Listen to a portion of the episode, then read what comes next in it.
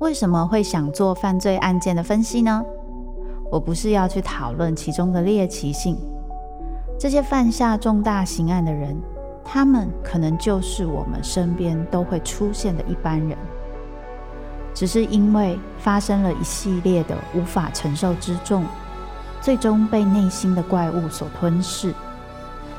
在这些悲剧性的案件中，你可以看见人性与心理的辗转坠落或求生。与你我都可能经历的深渊。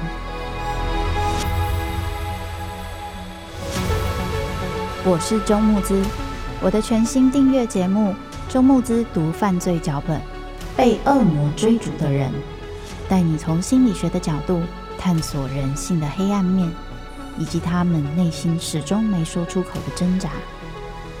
现在就到 Apple Podcast 以及静好听，搜寻。周慕姿读犯罪脚本，被恶魔追逐的人。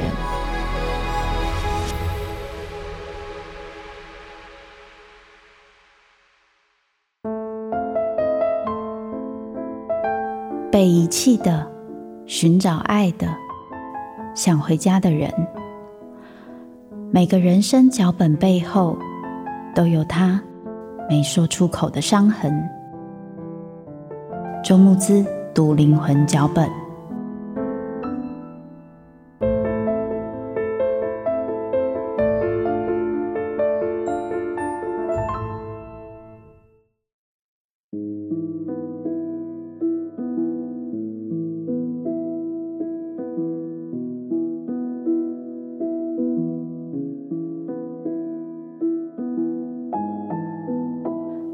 家好，欢迎收听由静好听制作播出的节目《周木子读灵魂脚本》，那些人没有说出口的伤。我是主持人周木子。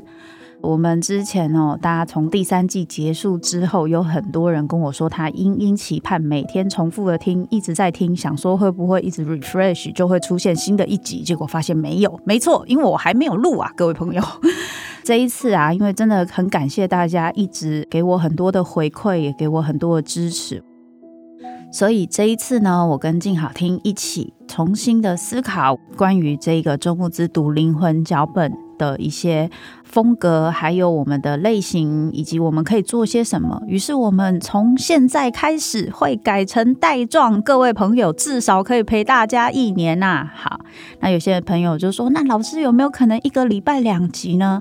各位朋友，你听听那个内容的含量吼，你就知道一个礼拜两集会逼死我，最后你们就会发现从有周慕姿到没有周慕姿，所以我们还是维持一个礼拜一集。但是呢，这一次会有一些新的系列的加入。首先，当然就还是大家最熟悉的原本周慕姿读灵魂脚本的那个部分，也就是我们会从一些影剧的作品、一些动画、一些电影去讨论里面的角色。讨论那些人为什么会有这些的感受、这些的想法，还有这些的行为。比如说像宫崎骏的《龙猫》，现在在看会觉得好像会有一点想哭。比如说里面的姐姐小月，她其实代表的是一个小大人，是一个亲职化小孩的角色，以及这个小梅身为一个妹妹，可能也会惊艳到大家都有。感受过的那种有点孤独的童年哦。另外啊，大家最喜欢的《哈利波特》，好啦，是我最喜欢，也还是会持续。包含我们会谈邓布利多，邓布利多这个人，还有邓布利多跟哈利波特的关系，以及他自己本身的一些创伤，包含家庭等等。另外呢，还有一部就是电影，不知道大家还有没有印象哦？有一部同名小说改编的《控制》，在这部片里面的令人印象很深刻的女主角，以及和她对应的男主角，他们其实都有自己特殊的心理状态，让两个人遇到彼此会纠结在这样的关系当中。关于这个消失的女孩跟这个尼克的好好先生呢，我们都会花一些时间跟篇幅去探讨跟说明。所以，如果大家有其他想听的文本，也欢迎留言给我们，我都会参考，并且思考有没有机会跟大家分享哦。另外，我们今年还会多两个系列，一个系列是灵魂树洞。灵魂树洞呢，是希望能够开放，让大家投书分享自己的故事，让我可以跟你聊聊。当然啦。有些人可能会想说：“诶，这个聊聊会不会很像心理智商哦？”其实还是会有点不一样。可能有一些现在听呃我 podcast 的朋友很年轻哦，我们那个年代有那个光语啊之类的，就是在晚上的时候，他会念到那个来自基隆的叉叉小姐，或是来自屏东的叉叉先生分享，诶，他想要跟大家分享的一些故事。之所以叫做灵魂树洞，就是希望大家可以分享关于你的故事。你当然可以把会被辨识出来的一些资讯给隐藏掉。在我看到这个故事有一些疑虑的时候，我也会帮你隐藏掉。但最主要的是希望让你知道，你的故事可能也会有其他人产生共鸣。或许也有其他人经验到跟你类似的情况，所以我们可能可以从这样的分享当中，除了得到我给你的一些回馈之外，我们可能也会发现，原来有其他人跟我一样。原来这一些有时候我想隐藏起来，像是秘密，甚至有些痛苦，在很多人身上其实都有。我希望可以借由这个系列，跟大家有更多的交流。而且希望我们可以从中得到一点力量。当然啦，如果你对这样子的分享是有兴趣的，欢迎大家可以来投稿。想要投稿的话，可以到静好听或是我的粉专周慕姿搜寻表单填写。另外，我们还有一个新的系列《聚光灯下》，我会邀请我的好朋友们来上节目。在读了那么多虚拟的电影啊、文本啊、动画的角色等等，我们可以一起来认识一下，甚至来读一读这个现实的角色哦。这些人呢，他们可能是大家熟悉的人物，我们对他们呢也会有一个熟悉的角色跟想象哦。比如说，他可能是一个艺人，可能是歌手，可能是主持人，可能是医师或是专家，甚至有些人他也是心理师。我会跟他们聊聊是什么让他们成为现在的自己，还有他们没有跟大家分享过的生命故事。除了刚刚分享的那些内容之外哦，这次还有一个很特别的事，当然我会推出一系列犯罪事件的脚本分析。这个大家可能期待很久，因为一直有 follow 我的朋友有发现，我常常分享我对一些推理的小说或是一些犯罪事件，我是有兴趣的。那关于这一个部分的主题，因为内容的方向不太一样。而且我会有更多的准备跟丰富的解析，因此呢，我们会放在会员的订阅限定。为什么会是放在会员的订阅限定呢？大家想象一下，你在车上开始放的时候，车上还有小朋友，结果突然就开始叉叉杀人事件，这个实在是有点勇猛啊。那或许有很多人会觉得好奇，为什么我会想做犯罪脚本？其实我从小就一直对黑暗啊、阴影啊，还有为什么有些人会做出我们很难想象的行为，这个部分很有兴趣。可能对我来说，最早的启蒙就是金田一少年事件簿。当然啊，那时候像这种必须要一直出、一直出这种长青型的推理漫画哦，乡民会讲一句就是。鼻屎般的动机，汪洋般的杀意，我真的好喜欢这句话。就是后面有一些故事都会让你觉得，天哪，他到底为什么要杀人？这是有必要吗？等等的。不过我记得金田一刚开始有，好像是第二部就有一个故事，我印象很深刻，就是里面有一个孩子哦，妈妈在还没有生出他的时候，全家被一群利益熏心的人给杀掉了。后来，他妈妈在他出生之后，很努力的把他训练成一个会去找这些人报仇的杀人机器，也就是他的存在跟他活着的理由，就是要杀掉这些人，为他妈妈还有他死去的那些兄弟姐妹、父母报仇哦。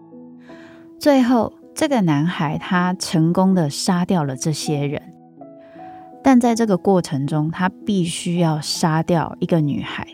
这个女孩非常的爱他，可是她是仇人的女儿，而且呢，其实这个男孩在杀掉她之后，才知道自己非常的爱这个女孩。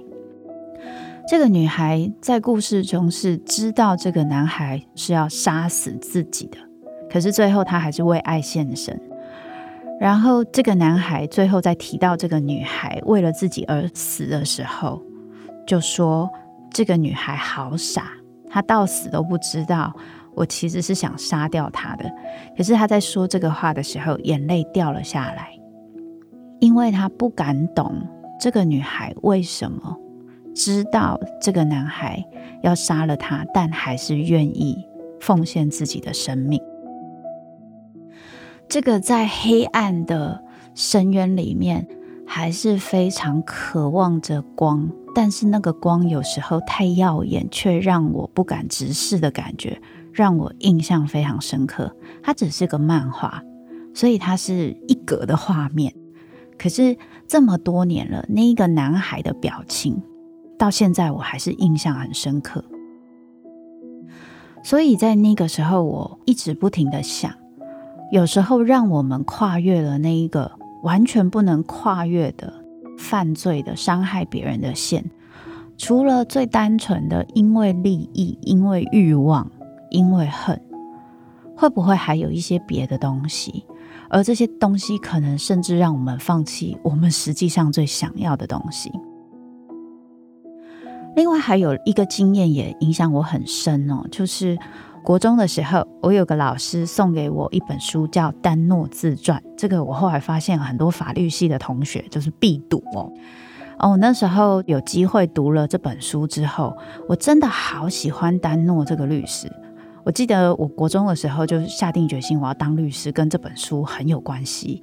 我那时候就觉得，天哪，太有正义感了，这真的太帅了！我以后就要成为这种律师啊！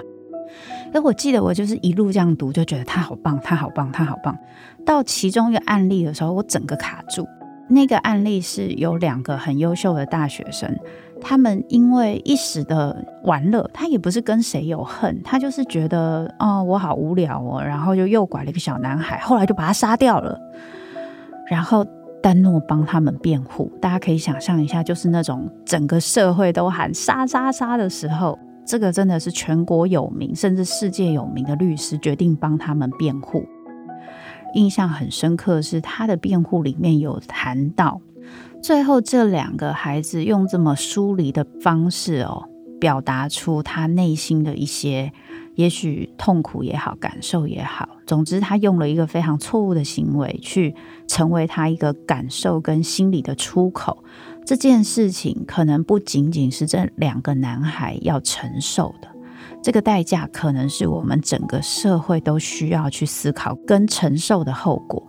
所以，如果判死刑的话，对这两个孩子不公平。我记得我那时候看到这一个案例的时候，我真的想了好几天，应该有想好几个礼拜，因为对我那个时候的年纪来说。可能有些人他们的思考是很先进的，但在我国中的时候，我还是想得很单纯哦，就跟汉谟拉比法典一样，就是杀人偿命，砍人家一手，然后我要砍你另外一手那种概念。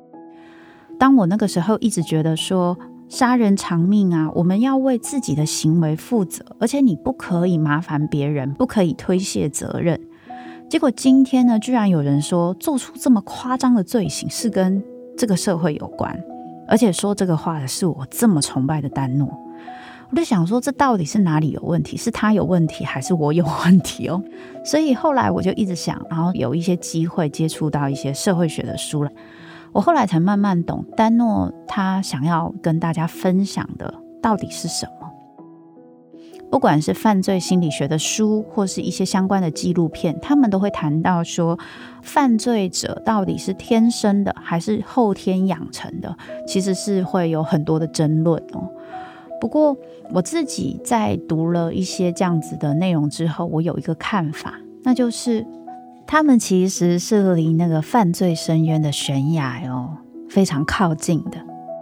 我们有些人是离得很远，但有些人很靠近。因此他可能需要比一般人花更大的力气拉远自己。可是如果他不小心放松了，他也许就掉下去了。但是能不能把自己拉远，某方面来说，这仍然是跟我们的个性和选择有关，因为这会让我们决定是要走方便的路还是难走的路。但对某些人来说，他们决定要犯罪，可能真的不只是个人的选择，而是那时候在社会背景中的一群人。可能就是长这样的，他们代表的是那个缩影。他们选择犯罪，其实还是想要解决一些内在的挣扎，而那些挣扎，其实你我都有，只是我们做出了不一样的选择。所以有些人会说，犯罪者跟我们差别很大的。或是在某些时候可能会出现一些很像猎巫的现象哦，就是他应该就是以前都在干嘛干嘛，他有什么反社会啊，他有怎么样？可是其实你后来去检验或是去看很多案件里的一些犯罪者，你会发现有时候他们跟我们没有差很多。他跟我们隔壁的邻居，跟你现在公司遇到的同事，跟你家里会遇到的人，也许都没有差别太多。可是他们最后选择了犯罪，为什么？可能那个为什么会让我们发现，原来我们有时候离这个犯罪者心里的挣扎真的没有那么远，那条线没有我们想象中的这么的难以跨越。但是我们并不是说合理化他们的行为，不是这个意思，而是我想告诉大家，如果我们今天有机会可以从中理解这样的罪行，可能跟我们内心的什么挣扎有关，甚至跟我们怎么样的社会和文化现象的影响有关，我们能够有更多不同的选择。所以这个系列我会去分享一些犯罪事件的文本哦，其中我当然还是会去讨论一些当时的社会背景，以及用一些心理学的基础去理解这些人他们的内在，还有那个时候发生了什么事，包含七零年代在美国发生的李斯特案。这个案件非常的具有代表性。为什么这么具有代表性？因为我后来观察，有一批案件是长这样，就是他是一个家中的男主人，大家都觉得他们家好棒棒，他好棒棒。结果突然有一天，他杀掉全家的人，然后他不见了。我还会分享的是，在二零一一年，法国也发生类似的贵族灭门案。我会想谈的包含了这些人他杀了全家的原因可能会是什么？他自己到底出现了怎么样的内在挣扎？而这样的内在挣扎会不会在我们的许多中年危机后的男性其实是有出现的？另外，当然还有最近非常多关于邪教的这个话题哦。前阵子有一部纪录片哦，就是以神之名信仰的背叛。谈到了南韩社里教，有许多人分享这一部片看完的心得。当然，我有看到更多人说，他完全不能理解里面的女性在想什么。为什么他们会愿意臣服于教主，而且还会诱惑其他人，或是说服其他人进入？甚至里面有一些女性是用一些很嗲的声音，然后说：“教主，你过来。”等等，他们就会觉得说，这些人根本有病啊！他实在太脆弱了，他才会这么容易臣服于这样的事情下。但我现在想要分享一个不同的看法。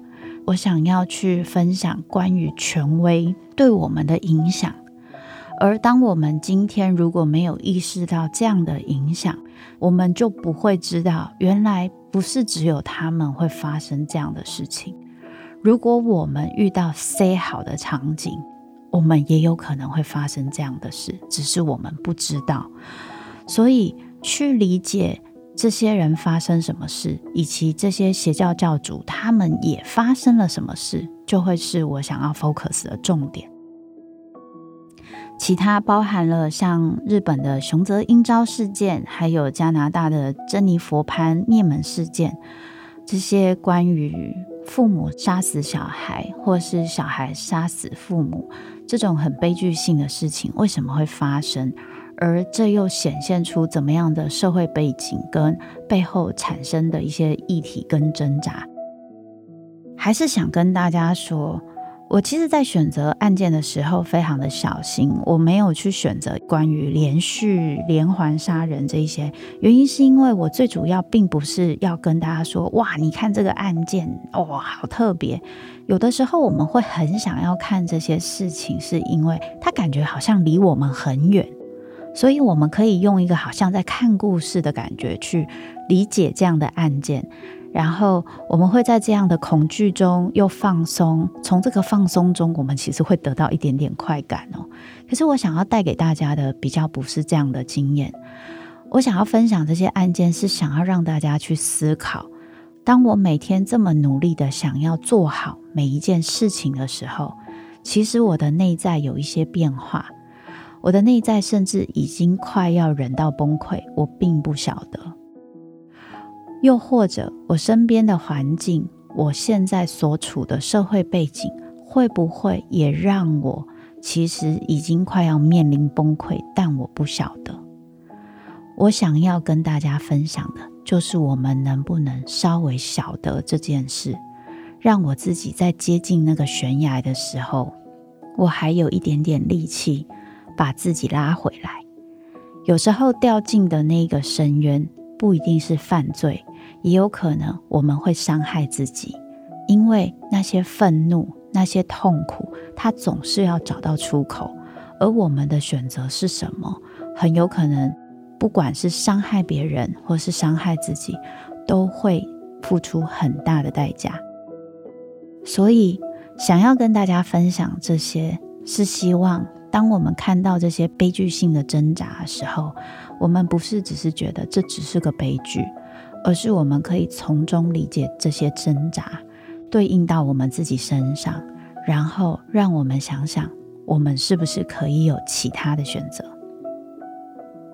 以上，这就是我要带给你们的丰富全新计划，希望你们会喜欢。